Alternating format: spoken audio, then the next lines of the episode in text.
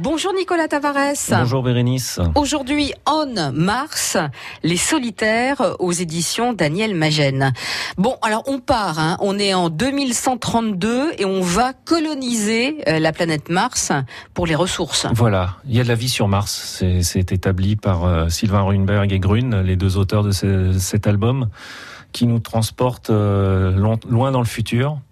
Euh, il n'y a plus de ressources sur Terre, il faut aller euh, ailleurs, et donc c'est la planète, la planète Mars qui est en, cours de terraformation euh, des colons sont déjà installés, mais pour faire euh, les travaux de tout ça, on a envoyé des des bagnards. Des bagnards. C'est la, oui, c'est le bagne version moderne. Voilà, ils arrivent, on leur met euh, un espèce de petit euh, module respiratoire pour être dehors sur la planète, puisque Mhm. Ah oui. on va bientôt pouvoir respirer sur Mars.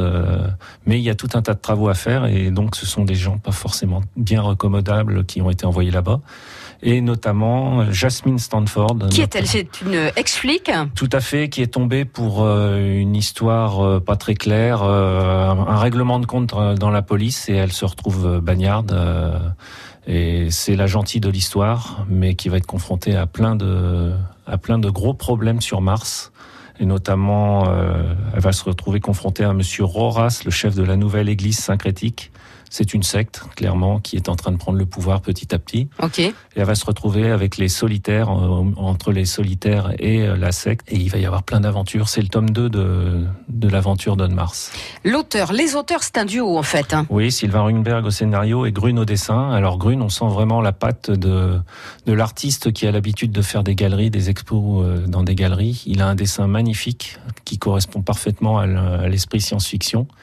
Euh, ça éclate parfois euh, sur des grands dessins qui prennent toute la page. Euh, on est vraiment dans, dans, avec des, il y a des, des tons pastels, mais c'est vraiment magnifique. Clairement, c'est magnifique. Pourquoi ce, cette BD Pourquoi On Mars? Parce qu'il en faut pour tous les goûts. De la science-fiction, il y a des amateurs, d'autres qui n'aiment pas forcément, mais cet album, on peut le, on peut le conseiller parce que c'est abordable. Et puis vraiment, il y, a, il y, a, une histoire. Le suspense est en train de, de monter petit à petit. On a vraiment hâte d'avoir le tome 3 déjà. En mars, le tome 2, Les Solitaires, édition Daniel Magène. Merci Nicolas Tavares. Merci Bérénice. France Bleu, Berry.